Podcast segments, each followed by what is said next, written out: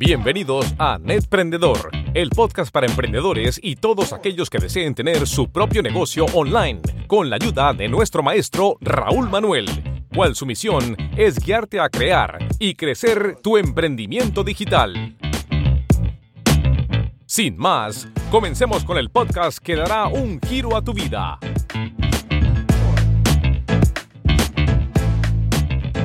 Hola Alex, muchas gracias por estar aquí con nosotros hoy. ¿Cómo estás? Muy bien, encantado de estar aquí contigo, Raúl. Pero déjame decirte, tienes bastante tela por donde cortar. O sea, puedo hablar contigo muchos, muchos temas. Y ahora mismo estábamos hablando, o sea, es una cosa que me identifico bastante contigo. Pero quiero empezar con lo siguiente. Empiezas a formar personas en Internet en el 2008, ¿verdad? Sí. ¿Cuánto, en tu opinión, y cómo ha cambiado eh, la formación online de 2008 aquí ahora donde estamos? Un montón, muchísimo ha cambiado. Es otro mundo totalmente distinto en varios aspectos. Eh, uno de ellos es que en el año 2008 la gente aún era muy reacia al tema online en general, no solamente a la formación online. Eh, la formación online existe creo que desde el año 96, 97, no, no tengo datos específicos, pero lleva muchísimo tiempo. Pero en el mundo hispano, todos los países de Latinoamérica, España, latinoamericanos o españoles que están regados por el mundo eran muy reacios a comprar por Internet. Y había también aquel, aquel grupo de personas que pensaba que a través de Internet no iba a aprender de, la mejor manera. Y hoy en día es prácticamente que la principal opción. Hoy en día es la, la, opción número uno de muchísima gente. Es más cómodo, es relativamente más fácil, lo haces a tu hora, cuando te apetezca, donde te apetezca, y la gente ya no está tan reacia aquello de, de hacer algo por Internet. Esa es la parte positiva. La parte negativa, digamos, hay muchísima gente que saca cursos de temas que no tienen ni la menor idea. De, yo qué sé, como que si yo hago un curso tuyo, Raúl, y mañana saco uno mío de lo mismo porque hice uno tuyo y ahora creo que sé del tema. Y de eso está lleno el mercado. Muchísima gente que, que lo que hace es vomitar información y que no tienen experiencia en el área en la cual están formando. Esa sería, digamos que, la diferencia negativa. Me encanta. Y si te preguntara, digamos, tienes una bola mágica, ¿cómo le ves o qué futuro le ves a esto? ¿Qué cambios te gustaría ver en el futuro o qué crees que debería suceder? ¿A nivel de formación online? Sí, a nivel de la formación online, especialmente en el mundo hispano. Bueno, considero que, que, va a tener cada vez más y más penetración y considero que la gente que aún no lo hace lo hará y llegará un momento en que inclusive Pienso yo que muchas universidades te darán la opción de que vayas a clases presenciales u online o que sea principalmente online y que solamente haya uno o dos días que tengas que ir presencialmente. Eso me parece a mí que es hacia donde nos dirigimos.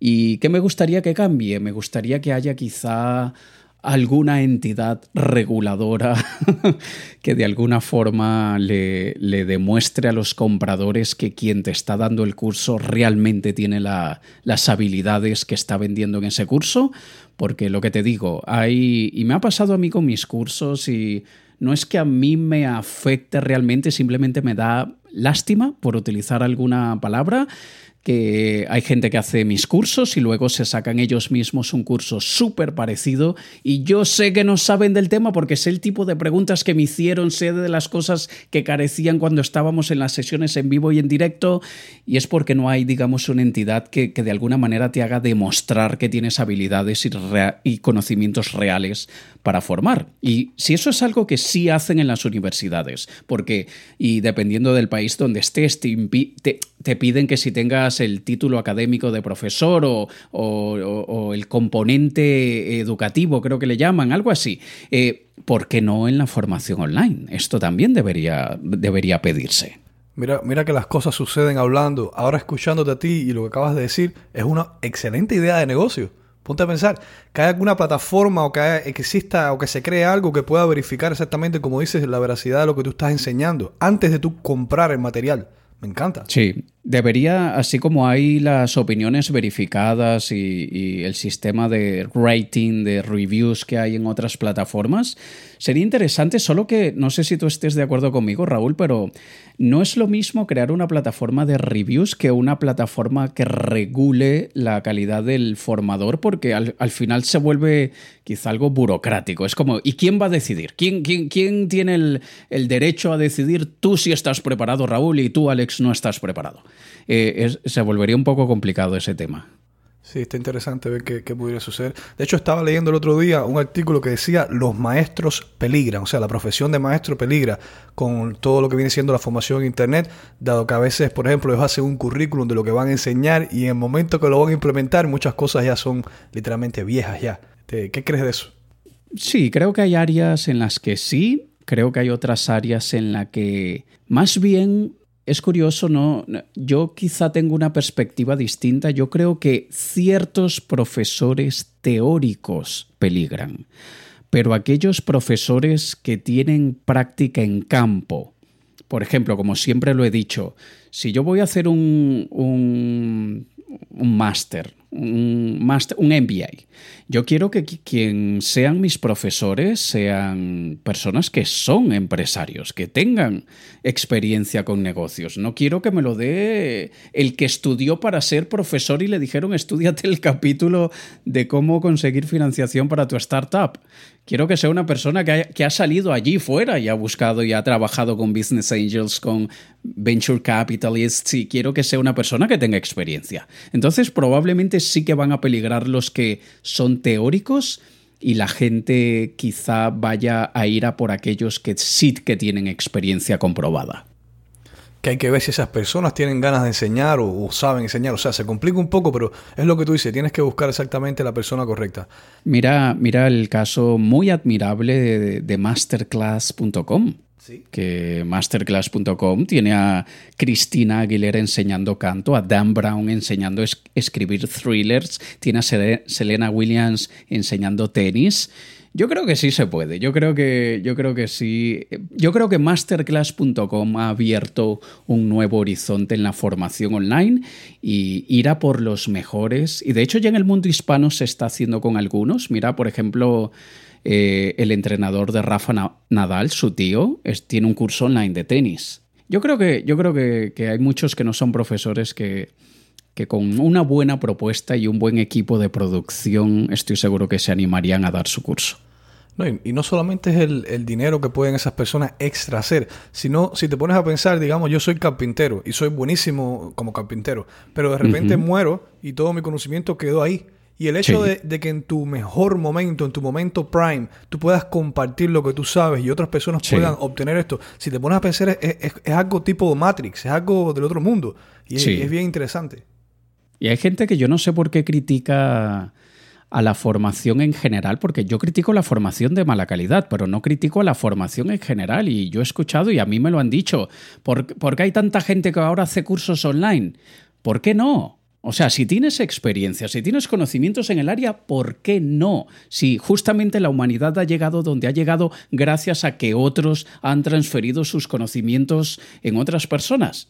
Yo simplemente critico a aquellos que enseñan y no dominan el tema que enseñan. Pero si la gente domina un tema, como tú dices, si eres muy bueno en, en, carpintería, hombre, haz un curso, muchos cursos, escribe libros, lo que sea. Vamos a dejar que nuevas generaciones se nutran de quizá ese truquito, porque también hay que ver una cosa, Raúl, la gente cree que un curso o que un libro tiene que ser 100% contenido innovador, 100% contenido nuevo, cuando Simplemente tú al aportarle tu experiencia, tu punto de vista, tu manera de hacer las cosas, eso ya es un valor añadido. Y es ese ya el punto de diferenciación. 100%, 100% estoy contigo. Y, seguro, no sé, hay muchas razones me imagino, pero las personas a veces yo creo, en mi opinión también, que a veces critican mucho a otras personas que lo están haciendo, porque a veces se reflejan en ello y ven otras personas haciendo cosas que ellos quisieran hacer, pero realmente no se atreven a hacer también. Sí, Casualmente escuchaba hace poco un episodio de un podcast, no recuerdo el nombre de, la chica del podcast, pero ella hablaba de la ley del espejo y dice eso, que, muchas críticas que nosotros recibimos son básicamente un reflejo de lo que esa persona siente que carece de ello o de alguna manera, por ejemplo, eso, ay, ahí está Raúl sacando otro curso, esa persona está diciendo, ojalá yo tuviese los huevos, ojalá yo tuviese los cojones de salir allí y hacer un curso y exponerme a las críticas, pero no me atrevo, así que déjame mejor criticarlo. Y ese, y ese es el principio por el cual los haters son haters y van a seguir siendo haters. Sí. Cuando ven a alguien haciendo algo es más fácil criticar. Yo siempre, yo siempre estoy tratando de entender ese concepto, que lo leo bastante, pero, pero es difícil más predicarlo. Y es en, eh, en vez de criticar, busca entender. Y eso yo eh, siempre estoy luchando con esto en mi vida también. O sea, no es una cosa que te digo que lo tengo a la perfección. Pero es, ese, esa, es lo más fácil, el camino de menor resistencia, criticar algo cuando tú no lo entiendes. Ves un alguien y dices, ay, qué verde está, qué feo está, qué grande la cabeza, pero tú no entiendes. Y eso, eso, eso nos sucede a muchas personas con casi todas las cosas que, hacemos en nuestro día. Si buscamos entender, nos va a costar más trabajo, pero vamos a llegar a una conclusión que vamos a sentirnos mejor abrazando cómo nos sentimos. Sí, y muchas veces no tenemos noción de de que aquello que estamos criticando probablemente tiene un lado que como no lo conocemos no sabemos que sí tiene cierto sentido. Y muchas veces estamos viendo la punta del iceberg, no estamos viendo todo lo demás. Y recuerdo, no sé exactamente cómo era, pero recuerdo haber leído una historia que era un campesino que llevaba agua de un pozo a, su, a su siembra y el agua iba goteando todo el camino y la gente lo criticaba y le decía, pero no seas idiota, ¿no ves que tienes que ir muchas más veces con esos agujeros que tienes en el, en el, en el tobo, en el cubo, en la cubeta? Y él dijo, no, es que al mismo tiempo que iba llevando el agua del pozo a la siembra, iba sembrando las flores del camino iba regando las flores del camino, mejor dicho. Y es como, ah, sí tenía un sentido. Y yo aquí criticando como un idiota. Me encanta. Y esa es la realidad de muchos de nosotros día a día. Alex, viajemos un momento en el tiempo, vamos a entrar un poco en tu historia. Llévame antes de de que, te convirtieras en un emprendedor digital, ¿qué estabas haciendo y qué te faltaba que te llegó a querer hacer un cambio en tu vida? Bueno, justo antes de meterme de cabeza en el mundo de los negocios, yo era ilusionista profesional. yo, era mago profesional. Yo hacía espectáculos de magia corporativos, infantiles, en fiestas de, cumpleaños de adultos inclusive me contrataban. Y, esa era mi vida, me encantaba. yo soñaba en aquella época ser el nuevo David Copperfield o algo así pero aunque me gustaba mucho y aún me gusta, solo que llevo más de 10 años que no ensayo, que no practico, y, el ilusionismo es práctica, es como es como un deportista. Si tienes que practicar todos los días, la gente cree que te compras una cajita mágica en el supermercado y eres mago. Claro que sí hay algunos números de magia que son así de fáciles, pero la gran mayoría tienes que pasar como un pianista ocho horas al día ensayando. Y mm, no es que, no, no es que me dejó de gustar, pero sí me cansé un poco del estilo de vida del artista. Y aunque tengo amigos que siguen en, en el sector y les encanta y les va genial, yo me cansé de, de, ir con mi furgoneta, con mi van cargada con el espectáculo y yo mismo junto con mis dos asistentes teníamos que cargar, descargar, cargar, descargar. Me pareció una vida muy, muy agotadora y, coincidió también en una época que empecé a meterme más de cabeza en el mundo online porque yo llevo en el mundo online desde el año 98 o 99 aproximadamente, y yo lo que hacía era vender en eBay, y vendía productos usados en eBay. Y luego años más tarde descubrí que, podría, que podía vender productos sin necesidad de importarlos, productos nuevos, a través del dropshipping. Y, eso fue, wow, se me abrió un horizonte totalmente nuevo y empecé a vender en eBay a través del dropshipping. Y de hecho mi primer curso de formación en el año 2008 fue de dropshipping. Eh, luego que ya tenía unos 4 o 5 años haciéndolo a través de eBay. Entonces, como estaba en mis tiempos libres metido en el mundo online y mi profesión, mi carrera era, era en el mundo del espectáculo, decidí invertirlo y dije, no, yo estoy harto de, estar saltando como un gitanillo para aquí para allá con el espectáculo en la furgoneta, así que me voy a meter más de cabeza en el mundo online y así fue que hice la transición. Entonces fuimos de mago a emprendedor. Wow. Exacto. Yo, yo digo, yo antes me ganaba la vida engañando a la gente, por eso hoy me dedico al marketing. buenísimo. Es broma, buenísimo. es broma. Buenísimo, buenísimo. Por lo menos cantas la atención de las personas cuando dice eso. Me encanta. sí, la gente se ríe al menos. Claro que sí. La vida de un emprendedor, o sea, el ciclo de un emprendedor, estoy seguro que estás de acuerdo conmigo. O bueno, creo que estoy seguro. Tenemos altas y bajas. Es como una montaña Sí, rusa. sí, Cuéntame totalmente. Del momento, de esa alza en tu vida, en tu, en tu camino como emprendedor, tu carrera, del cual estás más orgulloso. Eh, es una pregunta bastante difícil porque de la que estoy más orgulloso no necesariamente fue la que fue, no fue la más exitosa a nivel de facturación, ni de logros, ni de nada. Pero a ver, vamos a dividirlas. Eh, probablemente eh, abrir mi, agencia de marketing, que, que la tengo funcionando desde el 2011 aproximadamente, eso fue un gran logro. Eh, me sentí muy orgulloso. Yo estudié publicidad eh, de carrera universitaria y yo quería de hecho meterme en el mundo de la publicidad así tal cual como la serie Mad Men ese era mi, mi objetivo cuando estaba estudiando en aquella época eso fue por el año 96 más o menos.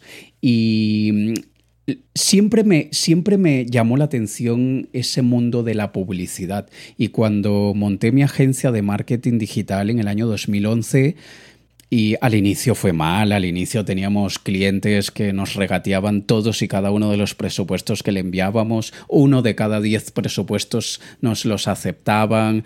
Entonces, bueno, como cualquier nuevo negocio siempre fue duro, pero luego fuimos creciendo, fuimos mejorando, mejorando en- a nivel de calidad de clientes, hasta el punto que hoy tenemos una división únicamente dedicada a odontólogos que se llama Dentimarca y es la misma agencia con otra marca, con otro empaque, digamos, en que solamente nos dedicamos a dentistas, a odontólogos.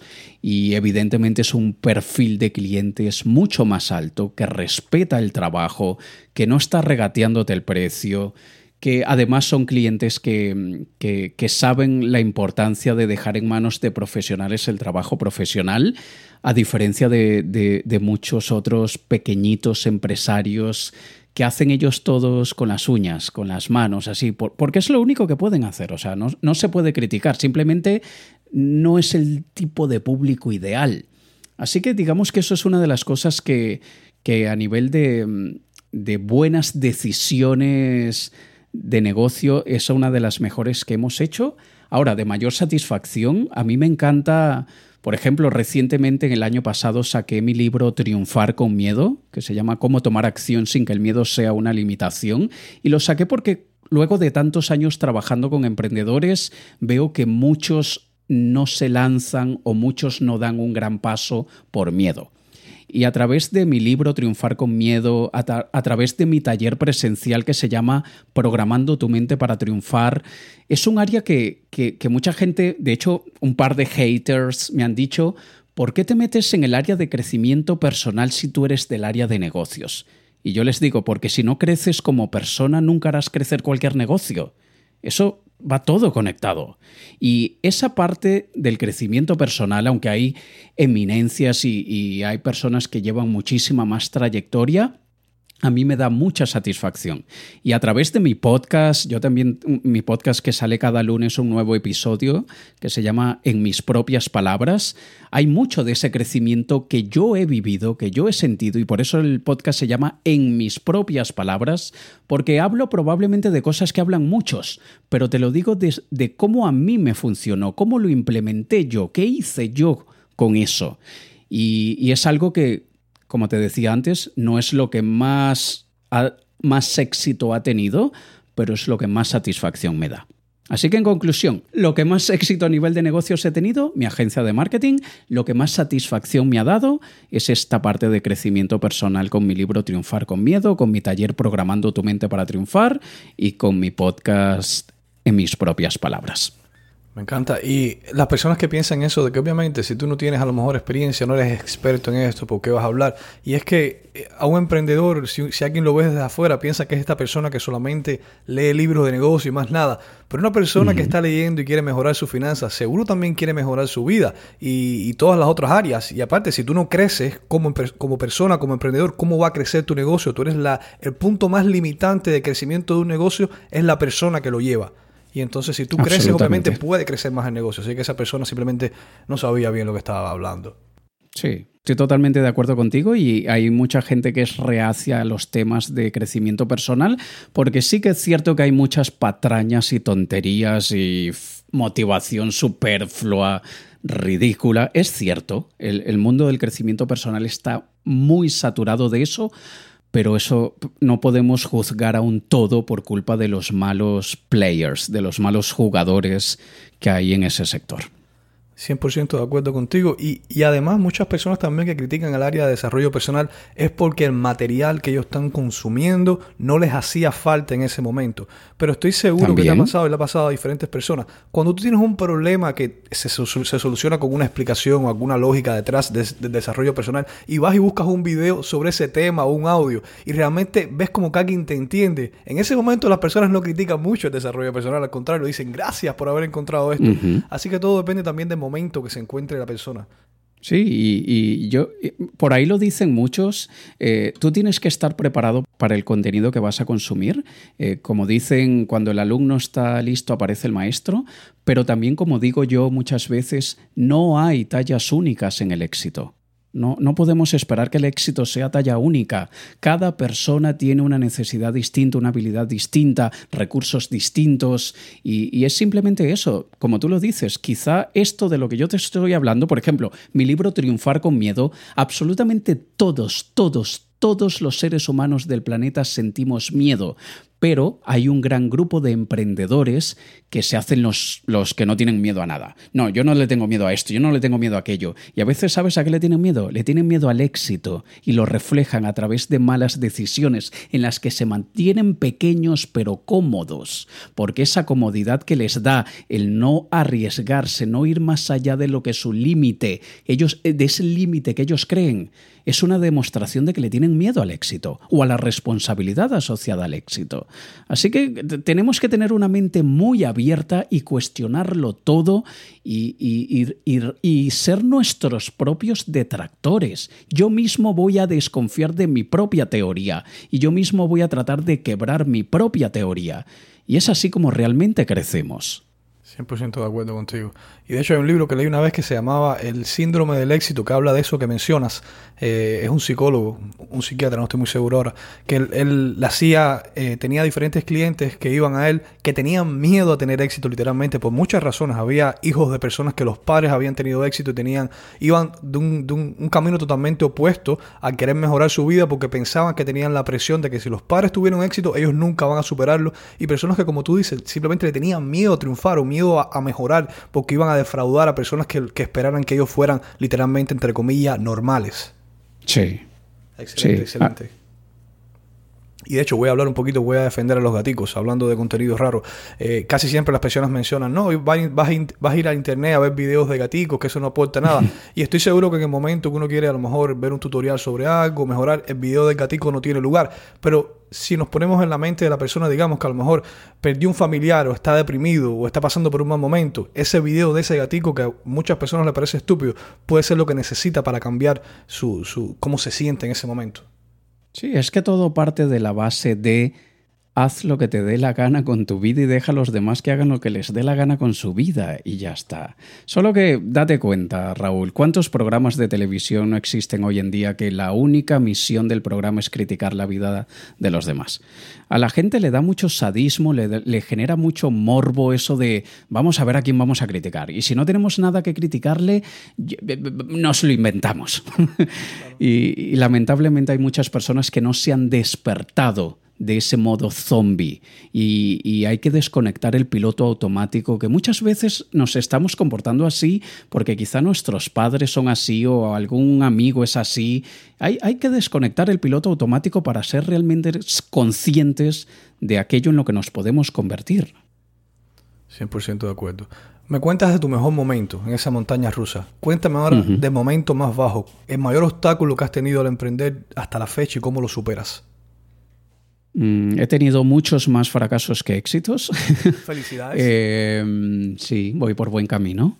Em, hace unos cuatro años aproximadamente, uno de mis alumnos me presentó un proyecto porque yo también soy inversor en, empresas que considero que, tienen potencial.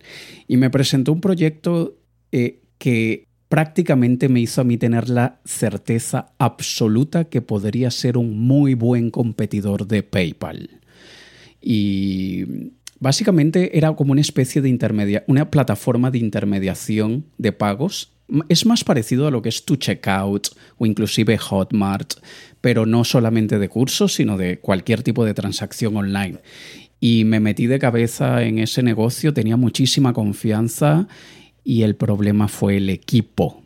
Y yo perdí alrededor de 40.000 euros, más o menos, unos que son como 47.000 dólares aproximadamente.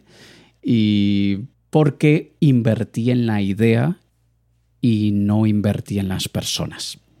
Y esa fue una lección que aprendí. Y tengo un muy buen amigo que es un business angel, que él me dijo, raramente nosotros invertimos en las ideas, nosotros casi siempre invertimos en la persona que está detrás de esa idea. Y yo, ah, vaya, a, buena hora me lo cuentas, por luego de que lo hice totalmente al contrario. Y él me dijo, date cuenta, si tú, si tú inviertes en una empresa porque tú ves en ese emprendedor y en el equipo gente de garra, luchadores, eh, que son de aquellas máquinas que, van hasta la luna y regresan y no piden descansar, Tú le pones cualquier idea en sus manos y la desarrollan de la mejor manera, la ejecutan espectacularmente.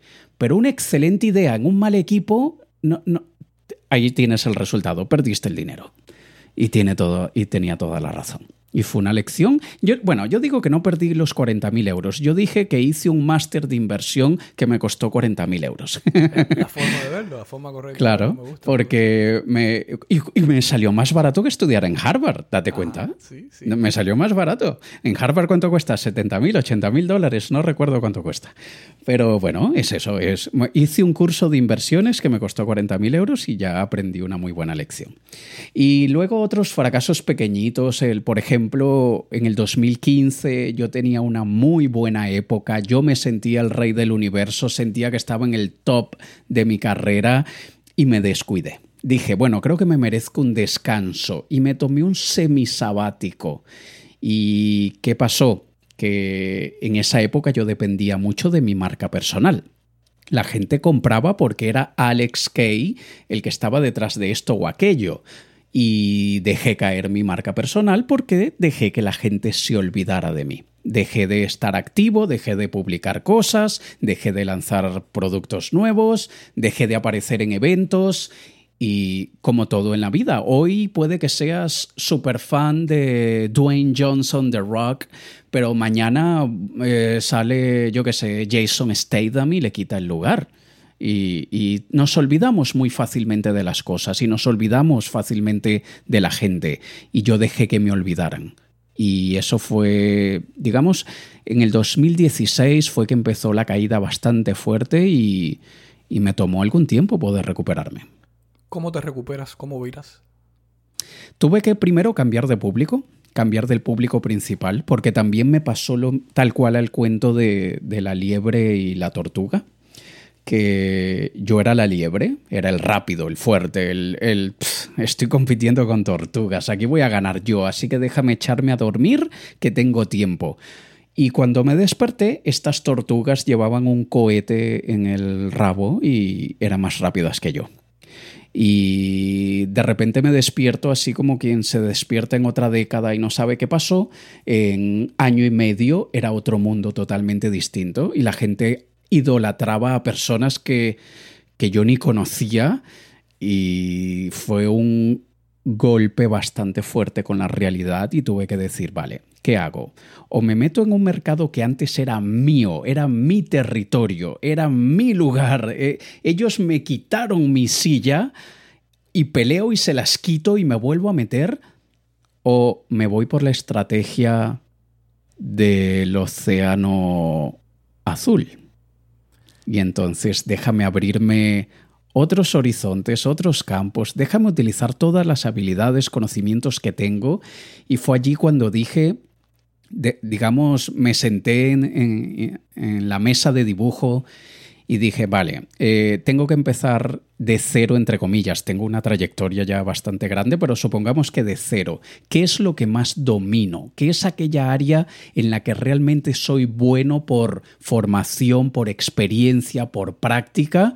Y fue cuando dije, en el área en la que soy mejor es en la comunicación, en la persuasión, el carisma y la influencia. Esos son mis fuertes. Eh, gracias al mundo del espectáculo me convertí en un muy buen comunicador, aún tengo muchísimo que aprender, pero hasta ahora voy bien, voy por buen camino. Y eso es lo que utilizo a mi favor ahora, por ejemplo, con la agencia de marketing para odontólogos, Dentimarca. Muchísimos clientes salen porque yo me autoinvito a los congresos de medicina dental. Me autoinvito en el sentido de yo soy estratega de marketing, tengo una agencia de marketing digital especializada en odontólogos, me gustaría darles una conferencia a los dentistas para que aprendan a, a obtener más clientes a través de Internet. Y en esos 20 minutos o 40 minutos o una hora que ellos me den en ese congreso, yo seduzco a la gente y la gente ve que soy un profesional con mucha trayectoria y es ahí como mucha gente realmente al final me dice, me encantó lo que dijiste, ¿te podrías encargar tú? Porque yo no tengo tiempo de hacer todo eso que tú recomendaste. Entonces dije, es por aquí el camino. Déjame utilizar mis habilidades de comunicación, tantos años que llevo en el mundo de las ventas.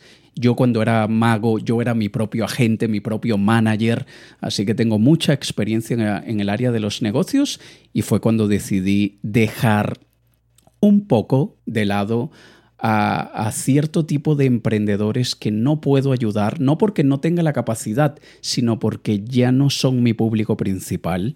Y hoy en día soy, aunque suena gracioso, soy consultor de consultores. Y soy consultor de coaches, en el sentido de yo los ayudo a desarrollar una imagen impecable y esto me refiero tanto a la imagen, el aspecto visual de, su vestuario como de todos sus elementos visuales de su marca. Los ayudo para que se vean mucho más confiantes y preparados hablando delante del público.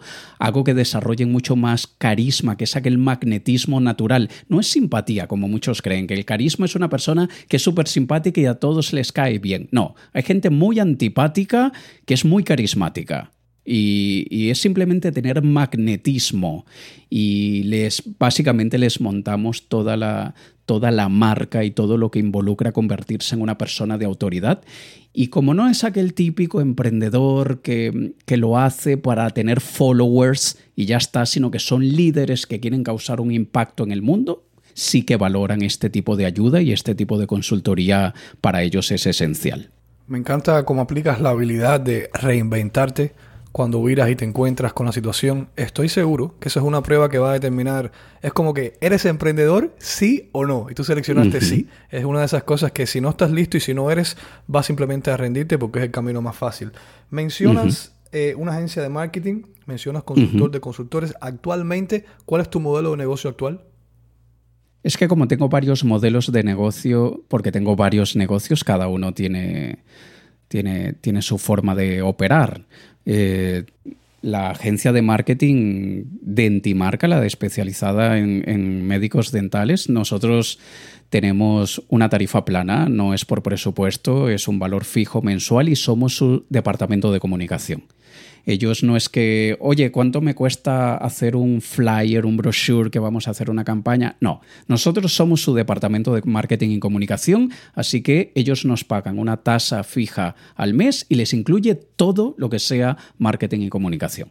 Eh, ese es el modelo de negocio de, Dentimarca, por ejemplo. Con Webco, que es la academia de formación, tengo principalmente el máster ciberemprendedor, que es un máster de más de 200 horas de negocios digitales y empiezo desde el módulo 1 hablando de la mentalidad del emprendedor porque es súper importante, pasando por inbound marketing, outbound, eh, copywriting, eh, inclusive aspectos técnicos básicos que todo emprendedor digital debe conocer, aunque contrate a programadores, pero uno tiene que aprender a defenderse con lo mínimo. O sea, si vas a ser capitán de un barco, al menos aprende a nadar, ¿no?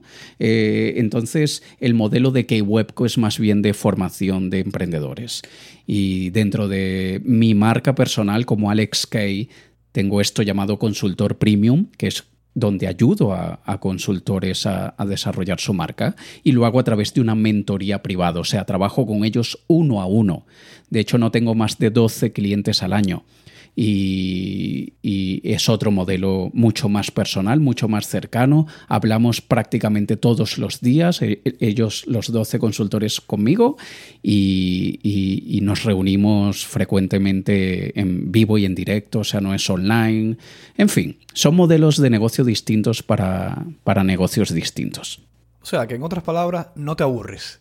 No, y sabes que eh, aquí es súper importante algo que, que, a mí hace algunos años me agobiaba. Yo, yo decía, a mí me estresa mucho esto de tener diferentes negocios. Yo no sé a mí quién me mandó a meterme en esta historia de yo quería ser un serial entrepreneur y esto es una mierda de vida. Esto no, esto es imposible llevarlo. Pero luego hice un reencuadre. Dije, no, tengo dos opciones. O me agobio porque tengo negocios distintos en áreas distintas con clientes distintos o reencuadro esa percepción de la situación y digo qué dicha tengo de hoy que no estoy inspirado para atender la agencia de marketing. Afortunadamente tengo un equipo de personas que siempre está allí disponible para todo lo que haga falta. Hoy voy a pagar el teléfono de la agencia de marketing, hoy estoy incontactable, no quiero que nadie del equipo de la agencia me contacte, hoy me voy a dedicar a terminar mi último libro, que, que hoy sí me apetece escribir. Y mañana paso un día entero con uno de, mis, de los consultores a los que entreno y estamos todo el día hablando de técnicas de negociación. Y eh, es otra manera de, de, ver la situación, en vez de verlo como un agobio porque son cosas distintas, más bien es como tú lo dices, tengo suficiente para no aburrirme. Es como dices, es como ves el vaso, medio lleno o medio vacío. Me encanta la forma en la cual lo Tal cual. ¿Cuál, Eso es. ¿Cuál sería la palabra que usarías para resumir el estado de tus negocios actualmente? experimental. Porque siempre estamos experimentando. O sea, yo soy una persona, yo soy una cobaya, yo soy una cobaya humana, un conejillo de indias humano. Y, y, es curioso porque yo también tengo un abordaje bastante arriesgado. Y yo a mis clientes les he recomendado estrategias que yo sé que les funcionarían muy bien, pero ellos no se atreven a implementarlas, porque les parecen muy distintas, muy arrojadas o a veces políticamente incorrectas, aunque sea su percepción, porque hoy en día a veces tenemos que saber tocar ciertos nervios para que la gente despierte de ese modo zombie en el que se encuentran. Pero como a veces estrategias que a mí se me ocurren. Yo sé que a mis clientes no, no, se atreven a implementarlas, las implemento yo.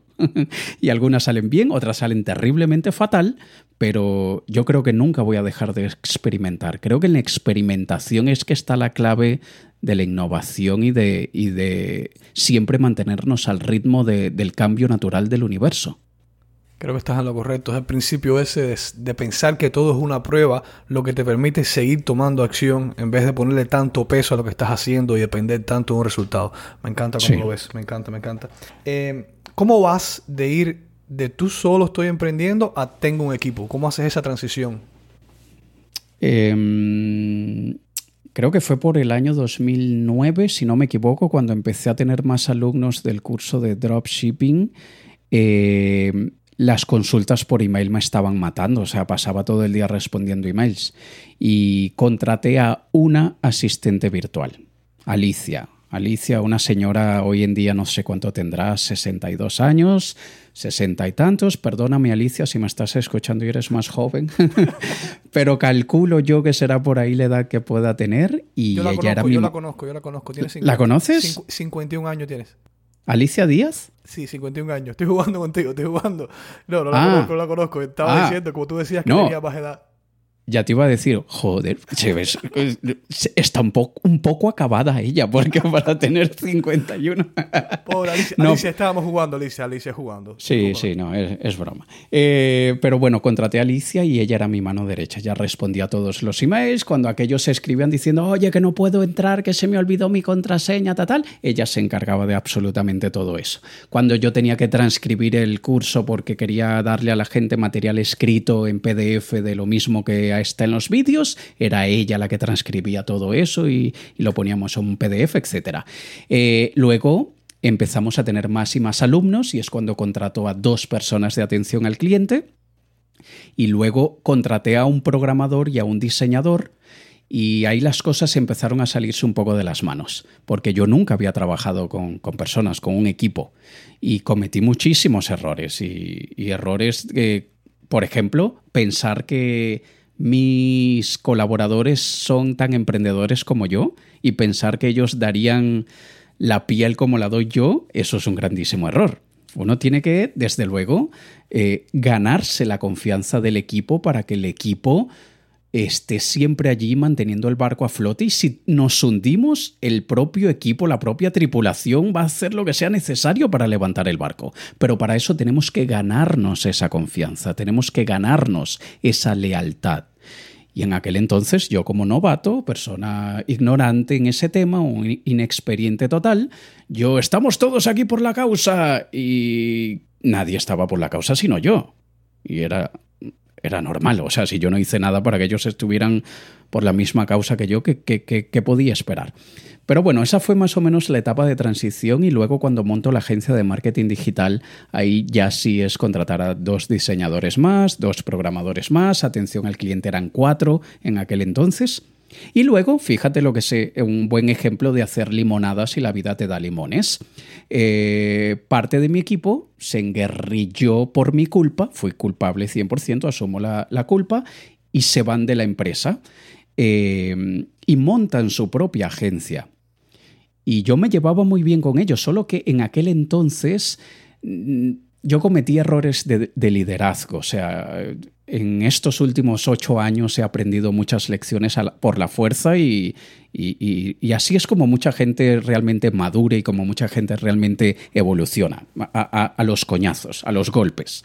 Y siempre me llevé muy bien con ellos, ellos son muy buenos profesionales, o sea, nuestra relación no se vio afectada, simplemente dijeron, Alex, nos vamos, no queremos seguir trabajando contigo, y montaron su propia agencia. Y yo les dije, bueno, os hago una propuesta. Yo estoy cansado de, hacer papel de gerente de, y, de director de orquesta de esta forma, yo os contrato a vosotros como un outsourcer, como, como una empresa externa que se encarga de todos mis trabajos de marketing. Y así, hasta el día de hoy, seguimos trabajando juntos. Y es la agencia que me hace a mí prácticamente todo para mí y para mis clientes en Dentimarca. Porque a veces con el equipo de Dentimarca solamente no nos damos abasto y subcontratamos en ellos muchos trabajos y, eran parte de mi equipo hace ocho años atrás. Y ahora, ahora soy su, como digo yo, y, se los digo en broma, pero yo no sé si es en serio, yo soy su mejor cliente porque yo dudo que ellos tengan otro cliente que les contrate tanto como los contrato yo. Es, un win-win, todo el mundo ganó, me encanta. Claro, sí, eh, totalmente. ¿Qué consejo le daría a la persona que quiere contratar personas y no, no se siente bien soltando el control ni dando confianza a esa persona que tenga acceso, por ejemplo, como tú mismo hiciste, al correo electrónico? ¿Qué le dirías a esa persona? Bueno, y fíjate, yo soy un freak del control. Yo soy una persona era, porque ahora lo he, controlado mucho el control. y lo primero es que se tiene que hacer, pero no necesariamente se tiene que hacer a tu manera. Cuando nosotros queremos algo debemos concentrarnos en ese resultado final, no en cómo llegar a ese resultado final. Y los obsesivos del control quieren que las cosas se hagan a su manera. Y hay mil caminos para llegar a Roma. Así que muchas veces es decir, ¿qué es lo que quiero? Quiero que alguien responda a los emails. Vale, ¿qué lenguaje me gustaría que utilicen? Bueno, que sean educados, que sepan escribir bien, que la gramática y ortografía esté correcta. Perfecto. Eso es lo único que necesito. No les voy a estar diciendo hasta cómo los saludas, cómo te despides, cómo haces una transición entre un párrafo y el otro, porque así lo hago yo. No, esa es mi manera. Que los demás lo hagan a la suya. Y yo a mi equipo muchas veces les he dicho, yo no quiero que, que piensen como yo, quiero que piensen. Ya está. Entonces, hay muchas formas de hacer las cosas y tenemos que dejar que... Tenemos que darle la, la oportunidad al profesional para que nos demuestre que realmente puede hacer el trabajo. Me ha pasado muchas veces que me demuestran que no, que esa no es la persona que debe hacer el trabajo. Pero, pero se, se va soltando poco a poco y sobre todo entendiendo esto. concéntrate en el resultado, no te concentres cómo se va a llegar al resultado. Me encanta que te pregunte eso porque la forma en la cual lo pones es tan simple y tan efectiva. O sea, hay mil formas de llegar a Roma y tienes toda la razón ahí. Abramos un momentico tu caja de herramientas. ¿Hay alguna herramienta digital que contribuye a tu éxito como emprendedor? Active Campaign, sin duda. Typeform, eh, Zapier y las tres conectadas. Están las tres conectaditas las tres. Eh, ahí dejo que la inteligencia artificial, como digo yo, dejo que esos robots de esas tres herramientas se comuniquen entre ellos. A mí lo único que me interesa saber es que los leads entran y que le llegan al departamento comercial para que el equipo de ventas llame a los leads y cierren. Así que está todo muy bien conectadito. Sin es, sin Active Campaign, Zapier y Typeform, yo no existo. Qué bien, me encanta, me encanta. Mencionaste anteriormente un conocimiento mínimo a nivel de tecnología que debe tener un emprendedor. ¿Qué consideras que viene siendo un nivel básico? ¿Qué debería saber un emprendedor a nivel básico? Bueno, muy muy básico, debería al menos saber qué son unos DNS, saber qué es un CDN, saber eh, la diferencia entre un hosting dedicado, uno compartido, un VPS, eh, terminología muchas veces. ¿Por qué? Porque te va a tocar trabajar con profesionales de esas áreas y tienes que hablarles en su lenguaje. Yo no soy diseñador, pero sé lo que es, sé la teoría de técnicas de composición y sé lo que es un hexacode y sé pedirle a, mis diseñadores que cambien el hexacode FFFF por el 0000. Y, y, sé pedirle a mis programadores que instalen el código JavaScript que rastreará las cookies del usuario para que ActiveCampaign reconozca que ha entrado por segunda vez en ese mismo sitio y dispare la automatización. Básicamente es saber hablarles en su lenguaje y, tenemos que saber de qué estamos hablando. Y te iba a hacer una pregunta, ¿consideras eso como el conocimiento básico? O sea, en, tu opinión, ¿eso para ti es conocimiento básico de un emprendedor hoy en día? De un emprendedor digital lo es. Sí. Yo, y date, date cuenta, yo sé la terminología, no sé implementarla. o sea, si, tú, si alguien me sienta delante de una pantalla y me dice, vale, eh, cámbiale tú el código JavaScript este para que enlace con la cookie. Ni la menor idea cómo se hace. Yo no sé cómo se hace. Ahora sé lo que produce ese efecto y por eso sé pedirle al programador lo que quiero. Como bien tú dices en el podcast, en tus propias palabras, quisiera decirte en mis propias palabras, eh, la experiencia que he tenido con los eh, emprendedores que he hablado, no solamente que he entrevistado, que conozco, etcétera, te diría que en mi opinión, obviamente todo el mundo tiene una diferente opinión de vida, experiencias, etcétera. La mayoría de emprendedores de éxito, te voy a poner ya emprendedores veteranos, por decir así, eh, y, intermedios también, si te escucharan hablar, te diría que más del 70% no supiera qué viene siendo un DNS ni un CDN. O sea, te diría, eh, no sabrían lo que están hablando. No sabrían lo que están hablando para nada. Te digo, conocimiento básico de ellos no llega hasta allá. Es, es como tú dices, cada persona tiene que encontrar su mejor manera de trabajar. Mi perspectiva siempre ha sido que para ser un buen director de orquesta, tú tienes que saber cuáles son las notas y cómo se tocan las notas en el violín, en el cello, en el piano, en la guitarra, y deberías al menos por oído saber afinar cada uno de los instrumentos. Quizá no eres violinista, ni chelista, ni pianista, ni tocas el timbal ni siquiera, el, el timpani, como se llamaría en orquesta, pero debes saber cómo, al menos cuáles son las notas de cada cuerda de un cello y cuáles son las de un violín. Esa es mi opinión. Claro, no, no sé si saber las cosas como están. Y también me imagino que todo depende de, porque en el mundo digital hay muchas cosas que puedes estar haciendo. A lo mejor una persona que se dedica a algo que sea más técnico le hace falta saber más y algo que se, alguna persona que se dedica a lo mejor, digamos, al mismo desarrollo personal, una persona que sea un coach de desarrollo personal. Yo dudo que esa persona a lo mejor necesite, a no ser que, que, no tenga forma de contratar a alguien, saber cómo hacer, por ejemplo, una página web. Puede ser que contrate una No, no, no. Exacto. No, y por eso te decía, en mi opinión, un emprendedor digital debe saberlo. Un coach de vida no necesita saberlo. Claro.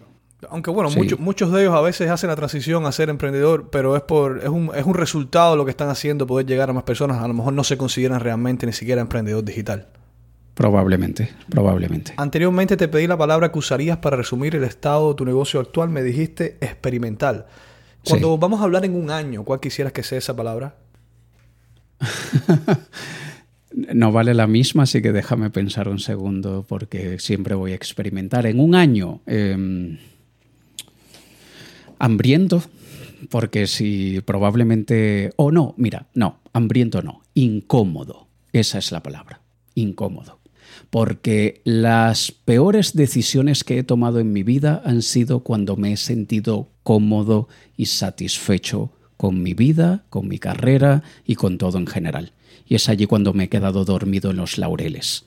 Así que me gustaría mantenerme incómodo y por eso antes utilicé la palabra hambriento, porque si sigo con el hambre de crecer, de ser mejor que lo que yo era ayer, de no irme a la cama sin haber avanzado un poco y sin haber mejorado un poco ese día en relación a mi día de ayer, si no pierdo esa sed, esas ganas, yo sé que si nada malo sucede, sé que llegaré a viejo con mucha sabiduría. Para mí es muy importante la sabiduría. Para mí es, es, sumamente importante convertirnos en una enciclopedia humana. Y esto no es un valor para todos. Hay otras personas que tienen otros valores y hay que respetar que cada uno somos distintos. Pero en mi caso eso es tan importante. La sabiduría y el conocimiento son tan importantes que yo soy mi principal competidor y yo no quiero ser el año que viene ni parecido a lo que soy hoy. Y eso lo que me permitirá conseguir eso es mantener la eh, mantenerme en un estado incómodo en el que no es esto donde quiero estar, tengo que buscar algo mejor. ¿Cómo te aseguras, personas como nosotros que nos gusta enseñar lo que sabemos, etcétera, cómo te aseguras de tener ese balance entre lo que, entre lo que enseñas y al mismo tiempo aprender? ¿Cómo haces eso? Bueno, eh, yo enseño lo que he aprendido eh, y también he implementado. O sea, yo solamente, de hecho, hay gente que me ha pedido algunos cursos y yo les digo, no puedo, yo no estoy preparado en esa área para dar un curso, porque no, no, no, he, no me he metido de cabeza en esa área. Así que yo solamente enseño lo que yo he practicado y aprendo todo aquello que, aunque haya practicado o no haya practicado, cuando estoy delante de una persona que veo que tiene mucho conocimiento sobre el tema. Y te doy un caso muy específico. Yo hace años atrás yo era bastante bueno en compra de medios. Pero cuando en mi equipo tengo a personas encargadas de compra de medios, yo dejo eso en manos de, quien sabe. Y hoy en día considero que no sé prácticamente nada de compra de medios. Así que yo dije, por mí, por, porque yo siento la necesidad de porque es algo que me gusta también. Hay una persona, no sé, probablemente la conocerás, Raúl, pero es una eminencia en el mundo anglosajón llamado Justin Brook. Justin Brook para mí es el super crack de la compra de medios. Eh, todo lo que él dice, cada palabra que él publica en sus redes sociales, así sea que hoy el día esté hermoso, yo tomo nota porque hay algo de valor que saco de allí. Y es allí donde mi estudiante sale a flote, no el formador, no Alex Kay el formador, sino el aprendiz. Y para mí una de las mejores cosas que puede haber es aprender y a mí me encanta aprender. Yo no soy como mucha gente que es obtusa o de mente cerrada de no, yo soy experto, yo no tengo que aprender sobre eso. No, yo, yo no juzgo eh, mi capacidad de experto por mis conocimientos, sino por los conocimientos de los demás en relación a los míos. Y en el caso del ejemplo de Justin Brook, yo sabía bastante de compra de medios y probablemente sé más que la gran mayoría de, pequeños emprendedores. Pero Justin Brook es una persona que me quintuplica la experiencia y los conocimientos y ahí es donde aplico el verdadero significado de humildad.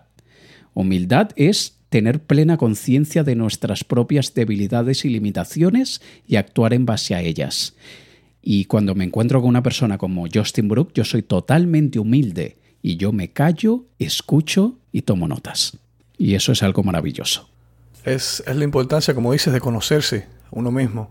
Es la, el primer trabajo y el trabajo más importante. Qué bien, qué bien. En, en, tu opinión, ¿cuál tú crees que sea la razón o la principal razón o las razones por la cual las personas se dan por vencidas a la hora de emprender en Internet? Yo, yo creo que, que, en el top 5 la primera podría ser por falsas expectativas. Yo creo que mucha gente se tragó la historia de gana dinero mientras duermes sin mover un dedo, sin hacer nada, utilizando este software mágico que te hará millonario. Y mucha gente se tragó esa historia y cuando ven que no funciona de esa manera, dicen esto no es para mí. O dicen hay algo que, está mal en mí. O sea, yo, yo, yo soy un, ignorante animal que, que jamás sabrá llevar nada adelante. Yo creo que es por falsas expectativas y por creer que se tiene éxito al primer intento o al segundo o al tercero cuando son muy pocos casos los que tienen éxito al primero, segundo o tercer intento. Y esta gente hace de la excepción una regla, porque yo conozco a fulanito que él tuvo éxito en su segunda empresa. Es la excepción de la regla, no es la regla. Y hay que tener muy clara esa diferencia. Así que yo diría, Raúl, que esa sería la primera razón, falsas expectativas. ¿Crees que va a ser más fácil de lo que es? ¿Crees que hay una píldora mágica que te ayudará a tener éxito? ¿O crees también que debes nacer con una habilidad muy especial para tener éxito cuando eso es totalmente falso? Cualquier persona es capaz de desarrollar cualquier habilidad. Y como lo dijo Orson Welles, Toda historia tiene un final feliz dependiendo de cuándo decidas acabarla. Si tú decides rendirte cuando la historia está en su momento de fracaso, eres un puto fracasado. Si tú sigues luchando hasta que tengas éxito, eres una persona de éxito. Porque que yo sepa, nosotros no vimos en la película Rocky de Sylvester Stallone que al primer golpe que él recibió se acabó la película fin. No, él siguió dando golpes y acaba la película así con la cara toda reventada y con el ojo morado, pero venció la pelea, luego de haber llevado golpes hasta, hasta todas partes. Y es eso, mucha gente cree que, que va a ser fácil, que va a ser bonito, que va a ser agradable, y por eso es que se rinden. Mejor dicho, imposible sobre tu día y la productividad. ¿Cómo luce un día tuyo y cómo tú te organizas para asegurarte que haces las cosas importantes que debes estar haciendo? Lo más más importante para mí es lo que yo llamo hacer citas conmigo mismo. Es decir, yo hoy, por ejemplo, hoy por la noche voy a planificar mis citas del día de mañana. Ya tengo algunas citas que, involucran a otras personas y ya tengo en mi agenda mañana algunas reuniones, pero también hago reuniones conmigo mismo. Por ejemplo, de 9 a 10, eh, verificar que, yo qué sé, que el episodio del podcast de la próxima semana ya haya sido editado y ya haya sido montado en la plataforma de podcast y ya esté programado para ser lanzado el lunes en la madrugada. Eh, de 10 a 11 voy a echarle una revisión a mi último libro y voy a ver qué es lo que me falta. De 11 a 12 me reúno con Raúl, vamos a grabar el podcast. Y así. Eh, tengo mi día completo agendado, inclusive cuando son cosas conmigo mismo que no involucran a nadie más, y también programo en mi agenda mis momentos de ocio, de descanso. De 4 a 5 o me echo una siesta o me pongo a jugar un videojuego o me pongo a ver un episodio de Scandal o de Good Wife o de SEAL Team, cualquiera de esas series que me gustan, lo que sea. También meto en mi agenda los momentos de ocio, porque eso también me ayuda a que cuando son, qué sé yo, las 12 del mediodía y me apetece distraerme, digo, calma, calma muchacho, que faltan cuatro horas, en cuatro horas te distraes todo lo que quieras. Y eso es lo que me ayuda a mantenerme enfocado generalmente ajustarte según los tiempos. Me encanta. Y mencionaste series. ¿Alguna serie que debo ver? Bueno, empecé a ver hace poco Billions porque me la recomendaron. Me gustó bastante los primeros capítulos. Otra que me súper, soy súper, súper fan y todo emprendedor debería ver es Bowlers con Dwayne Johnson, con La Roca. Bowlers. Esa es impresionante como a mí me pone como una moto esa serie. De hecho, el tema de, la serie, eh, el tema principal de la serie es uno de aquellos, no sé si estás familiarizado con el término anclaje, pero es una de mis anclas para yo poder subirme el estado de ánimo cuando lo necesite. Y yo si yo me siento de bajón, si siento que no estoy dando lo mejor de mí, yo simplemente tengo que esa es la canción. Yo simplemente tengo que poner la canción de Bowlers y mi estado de ánimo se pone como vencedor total. Wow, me encanta, sí, me encanta. O sea, es, es algo, como lo veo yo, o sea, saber que eso, eso te, te funciona de esa manera, ya sabes ya en cualquier momento que necesites ese empujón lo que tienes que hacer. Sí, eso es. Todos tenemos momentos de bajón y siempre los vamos a tener pero tenemos que ir aprendiendo cuáles son aquellas cosas que nos levantan. Y yo siempre doy el ejemplo, yo digo, ah, no, es que tengo mucha pereza, no sé por qué siempre tengo, estoy muy cansado. Y si te digo, oye Raúl, eh, ¿me acompañas que, voy a cobrar una, aquí un pago y, necesito que, que, me lleves tú en tu coche? Y te doy un 10%, son 10 mil dólares, te doy mil. ¡Vamos ya! Se te quitó la pereza inmediatamente, porque el estímulo, la motivación, lo que usaste para levantarte del sofá era más fuerte que la pereza que sentías. Y hay cosas que nosotros a lo largo de nuestro día a día vamos viviendo, que sabemos que nos aumentan la energía, nos mejoran el estado de ánimo, tenemos que tenerlas ahí cerquita y tenemos que usarlas siempre que las necesitemos. Me encanta, ya tengo series ya para ver. Y hay personas seguro, emprendedores que van a decir, pero bueno, un emprendedor real no debería estar pensando en ver series. Y eso es una de las cosas que me gusta de lo que dices, que tú programas tiempo para estas cosas, porque recuperarse es parte del ciclo del emprendedor también. Todo no es trabajo, trabajo, trabajo, sino cuál es el objetivo de ser emprendedor. O sea, cuál es, qué, qué resultado vas a tener positivo cuando todo lo que haces es solamente sufrir, sufrir, sufrir y no tienes ningún momento de ocio. Me encanta que lo hagas y que lo programes.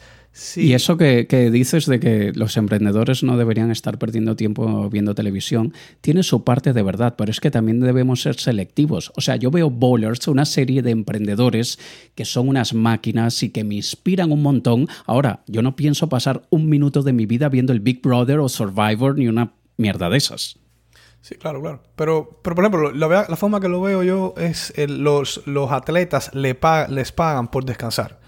Entonces, porque, para que puedan estar en su mejor estado óptimo a la hora de hacer una competencia. Lo mismo somos los emprendedores. Eh, a lo mejor, por ejemplo, en el caso tuyo puede ser bowlers, a lo mejor a mí me gusta otra, otra, hacer otra cosa. Y está bien, o sea, es conocerse, ver qué es lo que te hace y te relaja para de nuevo estar en tu estado óptimo, que es, es lo, lo importante. Eso es. Si pudieras enviarte un mensaje a una versión tuya de unos 5 a 10 años, ¿qué le dirías a un Alex más joven?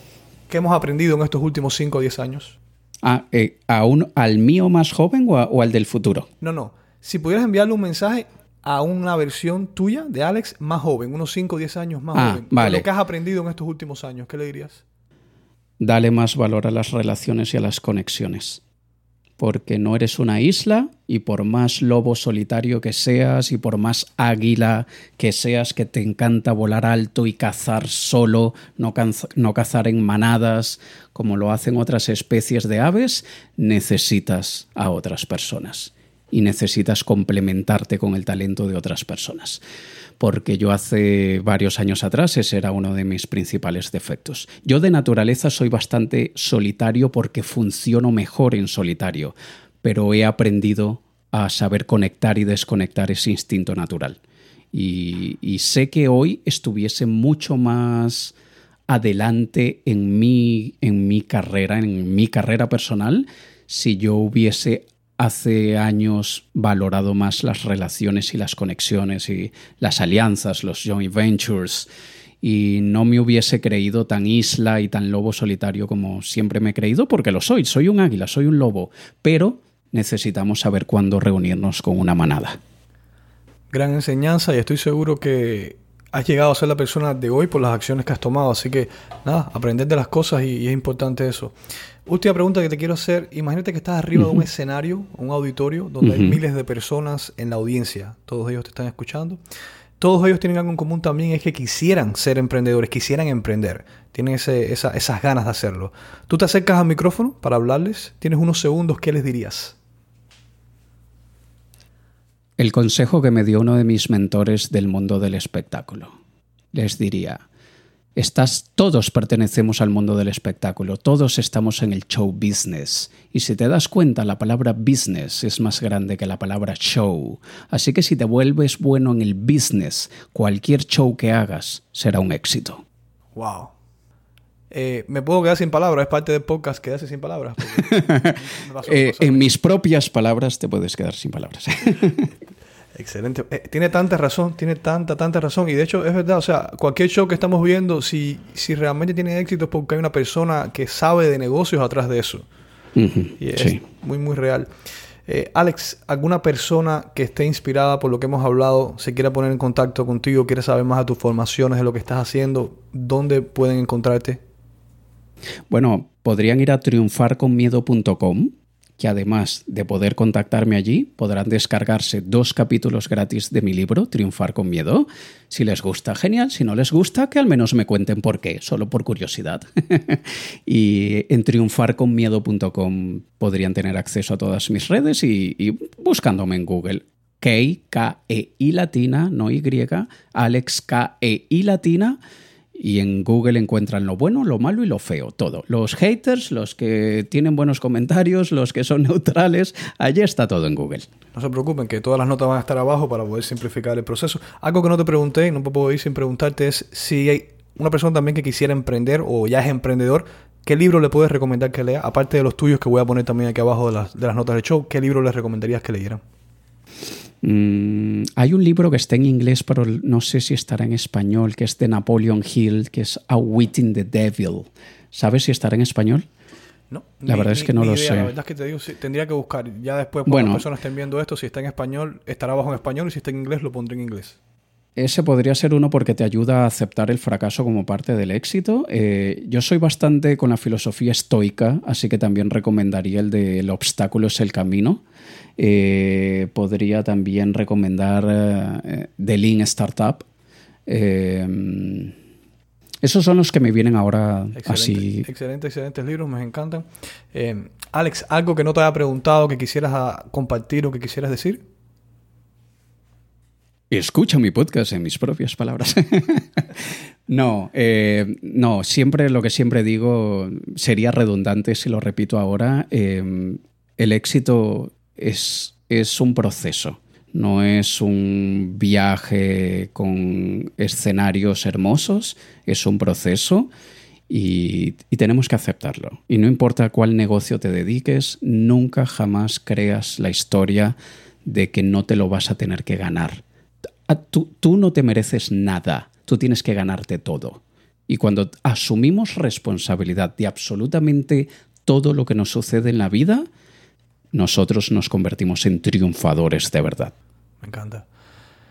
Nada, Alex, gracias por todo lo que hemos hablado aquí, gracias por lo que has compartido. Me encanta cómo pones años de experiencia y lo compartes para que otras personas se puedan beneficiar. Me gusta la forma en la cual te expresas y compartes las cosas. Agradecido de tenerte aquí en nombre mío y de todas las personas que van a estar escuchando. Genial, Raúl, un placer estar aquí contigo hoy. Igualmente, hermano, seguimos en contacto.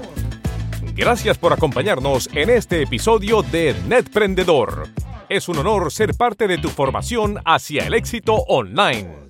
Si deseas ser parte de nuestra academia exclusiva para emprendedores, donde te enseñamos y apoyamos en tu transformación, visita netprendedor.com.